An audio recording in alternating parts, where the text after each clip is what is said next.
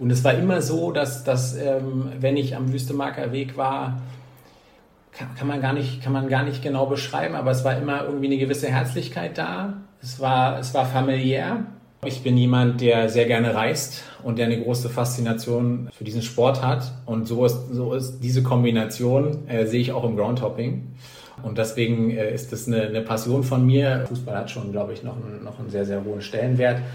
Man sollte aber nicht den Fehler machen und sich darauf ausruhen und sagen, die kommen schon alle von alleine.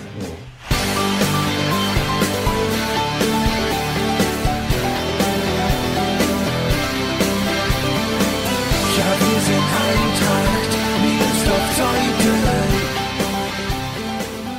Und damit herzlich willkommen zu Die Eintracht im Ohr, dem Podcast des SC Eintracht Meersdorf-Zeuthen. Heute zu Gast ein Mann, der gar nicht so lange bei uns aktiv unterwegs war, und trotzdem hat Robert Hofmann eine intensive Beziehung zur Eintracht, hat dort viele Freunde und Bekannte, verfolgt das Geschehen genau und ist manchmal auch zu Gast am Wüstemarker Weg. Warum er so nah dran ist, darüber sprechen wir in dieser Episode. Und auch über sein Groundhopper-Dasein, das ihn mittlerweile zu Fußballspielen in 52 Ländern dieser Erde gebracht hat. Mein Name ist Gregor Rummeler und ich wünsche euch jetzt viel Spaß beim Zuhören.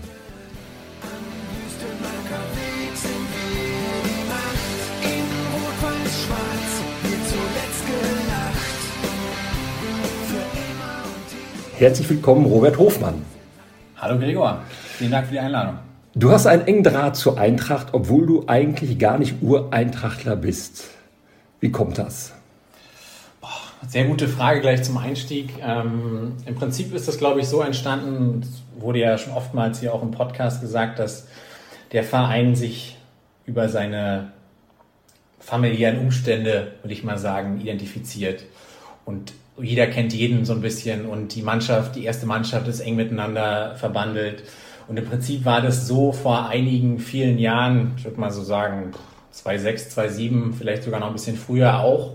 Das heißt, da war im Prinzip ein ganzer Freundeskreis äh, in dieser Mannschaft oder viele meines Freundeskreises in der Mannschaft und so ist das dann ein Stück weit gewachsen, ähm, dass man immer mal bei, bei den Spielen war, ich habe damals, waren ja auch die frühen Zeiten äh, des Internets, ich habe damals auch dann ab und zu mal Spielberichte geschrieben im, im Nordostfußballforum. Und ähm, so, ist dann, so ist dann der Bezug dazu gekommen. Und ähm, ist ja bis heute so, dass, dass echt noch wahnsinnig viele Leute im Verein sind, die damals vielleicht aktive Spieler waren, jetzt eine andere Funktion haben, Traineramt zum Beispiel. Ähm, ja, so kam das. So, hab, so ist eigentlich mein Bezug ähm, dazu entstanden. Der war mal, mal, enger, dann mal weniger eng. Und äh, jetzt beobachte ich das alles so ein bisschen aus der, aus der Ferne, äh, würde ich mal so sagen, über die ganzen Kanäle. Und ähm, ja, so ist der Bezug. Kannst du mal erzählen, wer so deine Kumpels waren, die so bei der Eintracht aktiv waren oder womöglich auch noch sind? Boah, auch viele, also in, in, in allererster Linie äh, Sebastian König, ähm, Kevin Trommler damals, Paul Meinert, Matthias Klatt, Alex und Christian Schröder, Ben Weidemüller, also ich, Ronald Ulrich, also mir würden da jetzt noch eine ganze Menge ähm, einfallen. Und ähm, ja, so ist im Prinzip der, der, der Bezug auch jetzt noch in, von der aktuellen Mannschaft. Jan Wolter, freue mich, dass Per wieder zurück ist. Mit dem habe ich früher sogar noch selber zusammengespielt. Per Gülzo, ja. Genau, genau. Ja. ja. Kannst du deinen sportlichen Werdegang mal so skizzieren, von deinen Anfängen bis dann hin zur Eintracht? ja, wenn man es überhaupt sportlichen Werdegang nennen kann, dann kann ich das gerne mal machen. Ich habe ich hab mit der Jugend angefangen, so wie jeder Junge in dem Dorf anfängt äh, oder in dem Ort anfängt, wo er, wo er aufwächst. Ähm, in der Jugend für Viktoria Gusso gespielt, den Verein gibt es gar nicht mehr, äh, leider Gottes. Ähm, dann gab es irgendwann, waren wir im Prinzip der Vorreiter, als es eine Spielgemeinschaft gab mit Fortuna Friedersdorf, der jetzige Heideseer SV. Bin dann, glaube ich, zum C-Junioren zu Eintracht KW gewechselt, habe da die ganze Jugend über gespielt, habe dann nach, der, nach den A-Junioren eine erste Pause eingelegt, habe dann nochmal in Gusso gespielt. Das lief dann ganz gut, sodass ich davon überzeugt war, hey, ich könnte es ja nochmal höher versuchen. Bin dann nochmal zu Besten See gewechselt bin dann aber von Verletzung zu Verletzung zu Verletzung ähm, gegangen und so, dass ich dann 2010 gesagt habe, das macht jetzt keinen Sinn mehr und mein Körper auch gesagt hat, das macht keinen Sinn mehr, relativ frühzeitig aufgehört habe. Genau. 2012, 13 war dann mein aktiver äh, Bezug zur Eintracht auch da, weil ich mit Sebastian König zusammen äh, die zweite Mannschaft trainiert habe. Für eine Saison. Welche Liga war das? Das war Kreisoberliga, damals als Aufsteiger. Das Trainerduo, was zuvor gemacht hat, stand nicht mehr zur Verfügung. Ähm, dann hat Sebastian mich angesprochen, ob wir das zusammen machen wollen. Der damals äh, wahnsinnigerweise die A-Junioren trainiert hat, in der ersten Mannschaft gespielt hat und dann mit mir zusammen auch die zweite Mannschaft trainiert hat. Und ähm, ja, war also als Aufsteiger eine durchaus ähm, erfolgreiche Saison, wo wir auch den einen oder anderen Aufstiegsaspiranten haben ärgern können. Und du hast ja dann als Co-Trainer viel von Sebastian König abschauen können, der dann auch weiter Karriere gemacht hat, Oberliga Schöneiche, in Cottbus jetzt ist, dort die B-Junioren in die Bundesliga gebracht hat und so weiter. War schon absehbar, dass das ein guter Trainer ist? Absolut, absolut. Also das ist schon immer, ein, der ist schon immer ein Fußballverrückter oder ein Sportverrückter und ähm, war aber zu dem Zeitpunkt auch schon so gut in der Ansprache. Ähm, das ist was, was auf jeden Fall sehr deutlich wurde. So und einfach ja auch dadurch, dass er ja auch fußballerisch sehr gut unterwegs war, auch zum damaligen Zeitpunkt noch, ist es, glaube ich, auch so, dass dann auch viele gesagt haben, hey, okay, dann glauben wir ihm auch, was er sagt. Ähm, das war schon absehbar, glaube ich, ja. Das heißt, du hast im Grunde ein Jahr aktiv bei Eintracht gearbeitet, bist hier aber noch sehr eng verbunden. Das ist schon ungewöhnlich. Ja, kann man, kann man schon so sagen, aber ich, ich denke, das kommt ähm, dadurch zustande, was ich eingangs gesagt habe. Ja, der, der Bezug und gerade in einem, in einem Verein, in einem, in einem dörflichen, kleinstädtischen Umfeld. Da lebt ja auch viel über die, über die Menschen. Dadurch, dass ich weiterhin dann, dann einen gewissen Bezug dazu habe. Es gab dann auch 2017, ich würde mal sagen, da war der Verein so ein bisschen auch auf Vorstandsebene im Umbruch. Und Dieter Kaczewski ist, ist, ähm, hat nicht weitergemacht oder hat nach langer Zeit sein Amt niedergelegt äh, Günter Herzberg auch. Dann war es so, dass auch wieder einige Hausmeister auf mich zugekommen sind und haben gesagt, hey, wir wollen ja auch ein Leitbild entwickeln. Kannst du dir vorstellen, da zu unterstützen an der Stelle, weil ich hatte dann zwischendurch auch nochmal mich weitergebildet in der, in der Branche. Und dann habe ich gesagt, ja, ich, ich unterstütze da sehr gerne. Aktives Amt mit regelmäßiger Präsenz in, in Zeuthen oder Niersdorf wird aber schwierig. Ja, so war das. Ich glaube, das hängt auch damit zusammen, du wohnst in Berlin, wo wir jetzt auch gerade sind. Das ist dann auch immer mit Fahrten verbunden, hast einen aufwendigen Job bei Facebook. Ich glaube, das ist dann auch schwer unter einen Hut zu bringen mit einem Ehrenamt, mit einer gewissen Funktion in einem Verein. Genau so ist es. Und ähm, ich habe so ein bisschen die Überzeugung, dass wenn ich Dinge mache, dann mache ich sie richtig oder komplett. Ähm, und wenn ich der über, nicht der Überzeugung bin, dass ich das leisten kann, dann sage ich lieber dankend ab. Und haben wir gerade gehört, du hast schon so einige Vereine hinter dir. Nun sind ja nicht alle anderen Vereine schlecht, nur weil die Eintracht besonders ist. Ähm, aber trotzdem, was ist das Spezifische bei der Eintracht? Ja, ich, ich glaube tatsächlich, das sind so bestimmte Persönlichkeiten, die den, die den Verein prägen, die den Verein ausmachen. Ich denke an Andreas Wawziniak, ähm, der einfach ein prägendes Gesicht ist und eine gute Seele ist. Aber es sind auch viele andere, die in dem, in dem Verein tätig sind, entweder direkt oder auch indirekt. Und es war immer so, dass, dass ähm, wenn ich am Wüstemarker Weg war, kann, kann, man gar nicht, kann man gar nicht genau beschreiben, aber es war immer irgendwie eine gewisse Herzlichkeit da. Es war, es war familiär und egal mit wem man gesprochen hat, das war auch immer, immer freundlich so. Und ähm, so ist der, so ist eigentlich der, der, der Kontakt bestehen geblieben, ähm, ohne dass ich ein aktives Amt habe. Bist du öfter schon mal da gewesen zwischendurch oder äh, ist das so ein bisschen äh, zu, zu, kurz gekommen in der letzten Zeit? Also äh, pandemiebedingt ähm, ne, war es jetzt sowieso gerade schwierig in, in, in, der letzten Zeit. Ich war 20, Anfang 2020 ähm, ne, in Zeuthen nochmal bei einem, bei einem Spiel und ansonsten, ähm, wie so viele, ja, also das ist ja das Einzige, was man so ein bisschen beklagen konnte, vielleicht auch schon so ein bisschen vor der Corona-Krise, dass nicht, vielleicht nicht mehr so viele Zuschauer da, wie, da waren wie in früheren Zeiten. Schließt mich vielleicht ein Stück weit auch mit ein.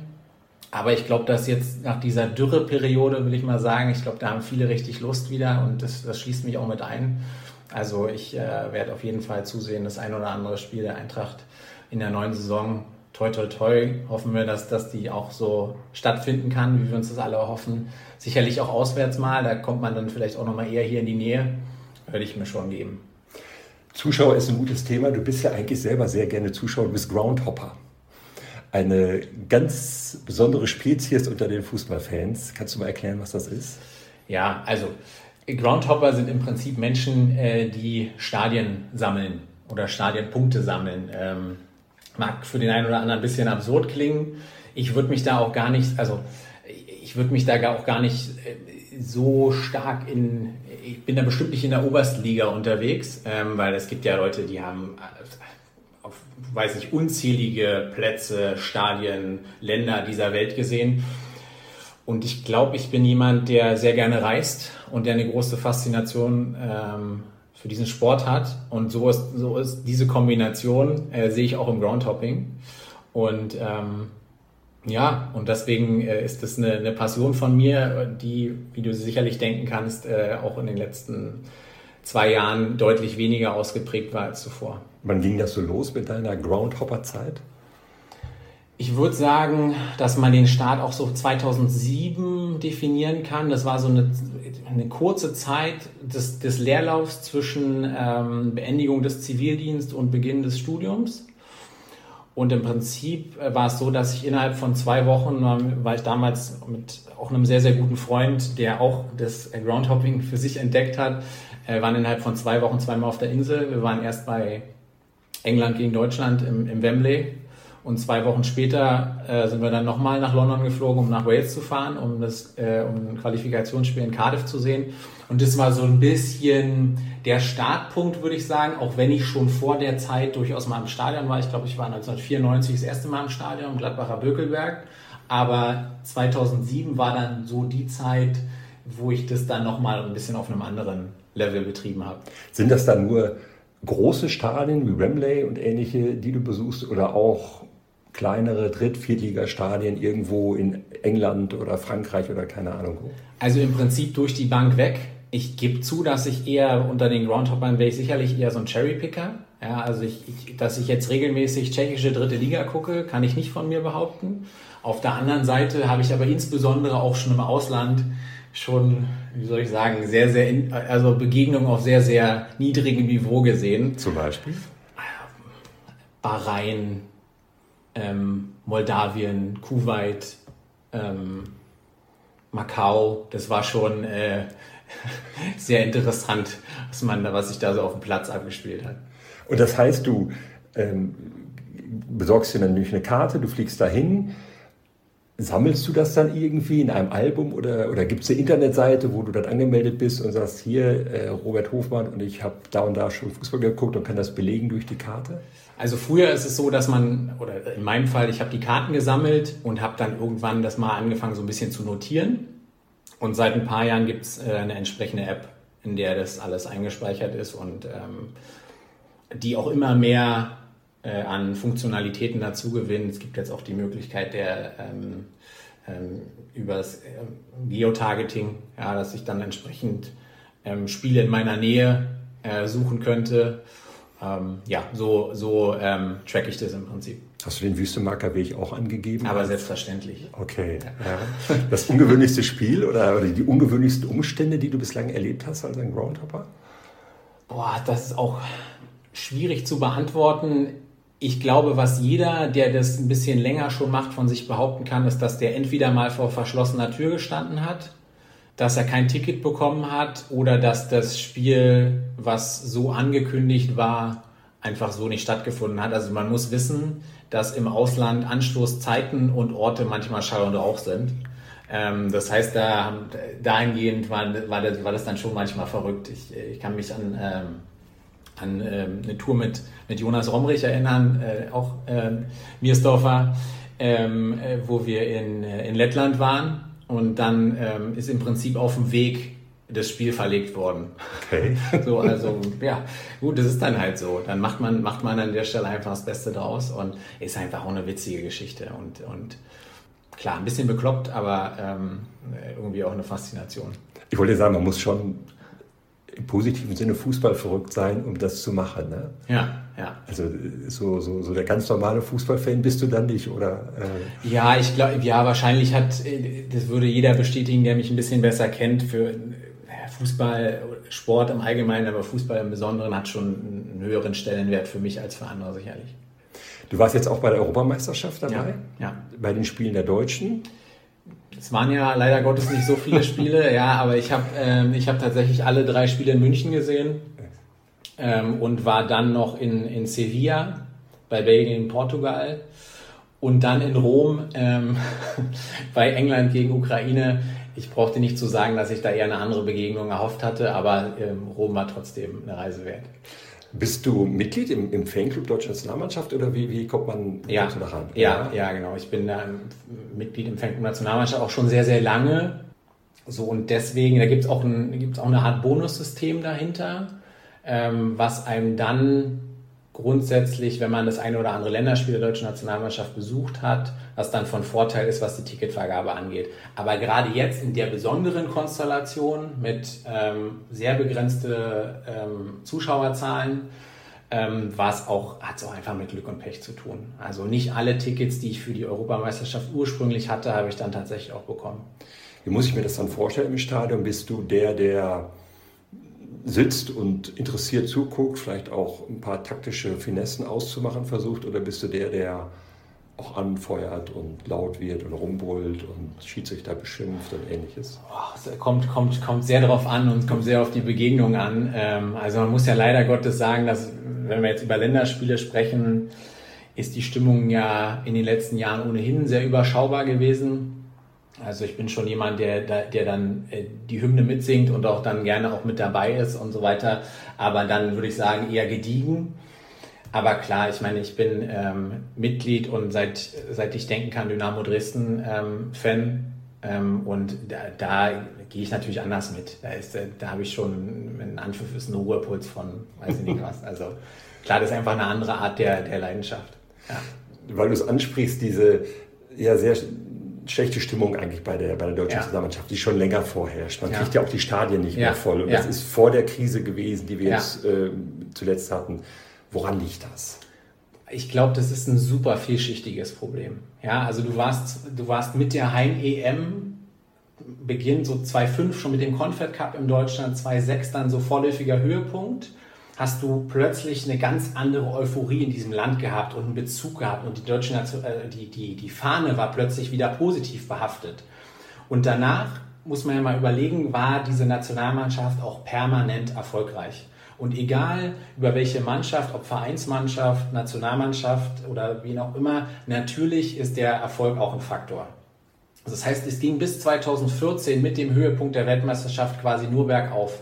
Das ist Punkt eins. Dann ist sicherlich eine gewisse, gewisse Sättigung auch eingetreten. Und dann sind es auch Rahmenbedingungen, politische Komponenten in Deutschland. Und dann, ähm, ich, ich finde es zu einfach, die Leute, die sagen, na ja, der Fanclub Nationalmannschaft, der Coca-Cola Fanclub.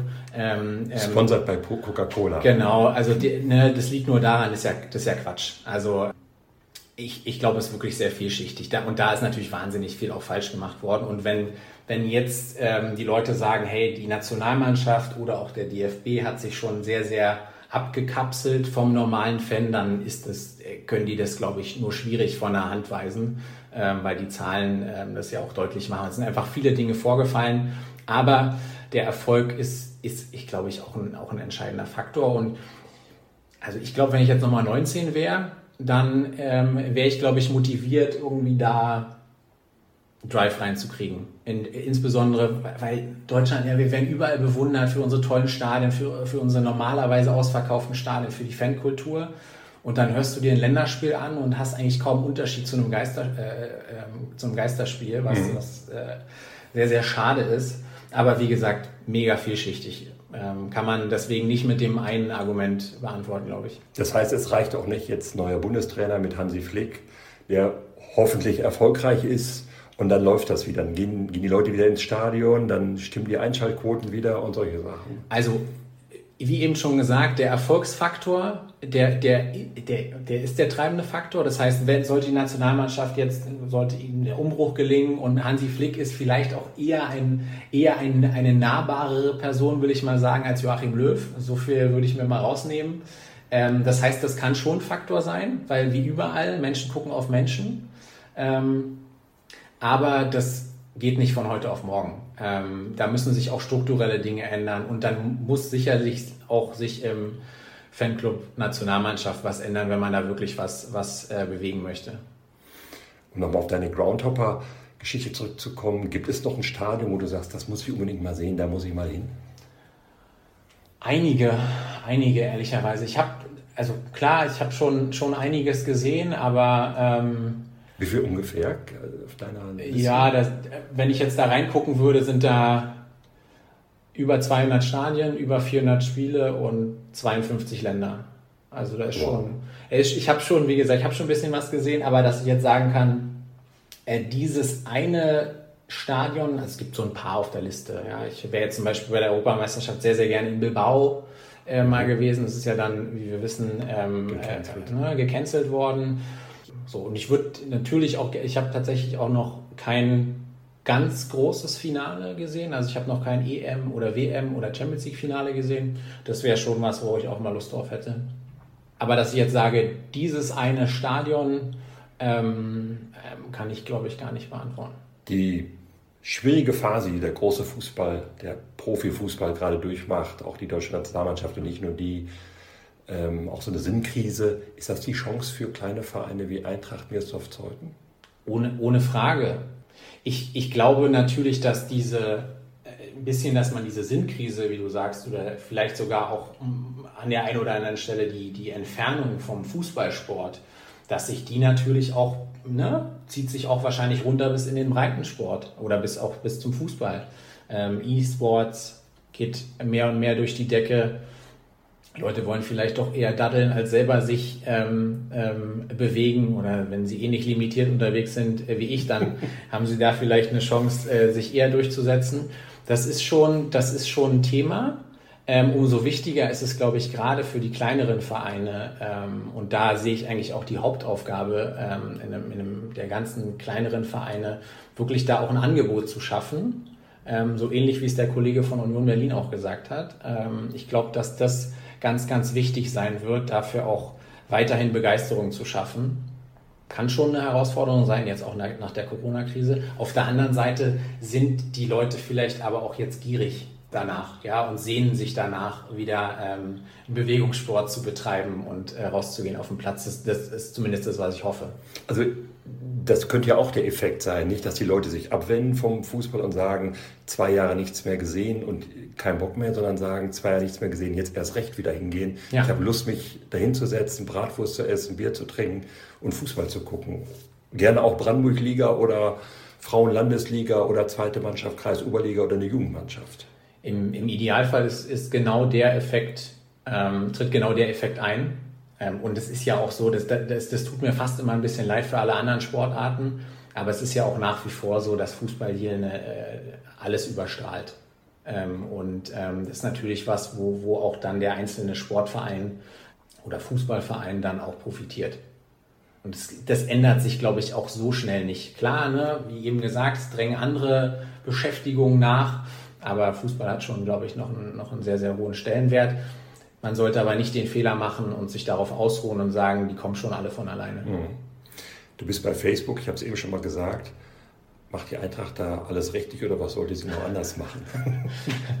ich, äh, ich will da gar nicht nur über, über Facebook sprechen, sondern ich, ich gucke auf die Eintracht natürlich auch immer ein bisschen aus einer kommunikativen Sicht und muss da sagen, dass da inzwischen echt ein super Job gemacht wird. Ja, also der Podcast, in dem wir gerade sind, ist das eine, hat mich schlicht und ergreifend gefreut, aber auch was auf den Social Media Kanälen passiert, bei Facebook, bei Instagram passiert, ähm, gefällt mir gut. Es gibt den, den WhatsApp Live-Ticker. Ich finde das einfach gut und ähm, das ist vielleicht auch sogar ein Grund, warum ich mich immer noch so nah dran fühle, obwohl ich lange nicht mehr da war. Mhm. Ich ähm, habe jetzt keine Detailanalyse betrieben, ähm, aber ich finde es gut, was ihr da treibt. Da bist du im Grunde der lebendige Beweis, dass vieles richtig gemacht wurde. Absolut, absolut. Ja, ja, sehr ja, schön. Ja. ja. lieber Robert, zu diesem Podcast gehört ein kleines Spielchen, so 20 Begriffspaare, die ich dir nennen würde. Und ich würde dich bitten, dich ganz schnell und spontan für einen zu entscheiden. Das fängt immer ganz einfach an für einen Fußballer, nämlich Linksfuß oder Rechtsfuß. Äh, Rechtsfuß. Hund oder Katze? Katze. Pizza oder Pasta? Pasta. Ketchup oder Mayo? Ketchup. Berge oder Strand? Strand. Sommer oder Winter? Sommer. Früh aufstehen oder lange schlafen? Eher lange schlafen. Geld ausgeben oder sparen? Geld ausgeben. Geld oder Ruhm? Rum. Ruhm. Ah, jetzt verstehe ich. Auto oder Fahrrad? Weder noch. Wein oder Bier? Wein. Aufzug oder Treppe? Treppe. Fisch oder Fleisch? Fleisch. Krimi oder Komödie? Krimi. Theater oder Kino? Kino. Dusche oder Badewanne? Dusche. Jeans oder Jogginghose? Jeans. Cola oder Pepsi? Cola. Stadt oder Land? Stadt. Unter Wasser atmen oder fliegen können? Unbedingt fliegen. Ist auch praktisch bei deinen Groundhopper-Touren. Absolut.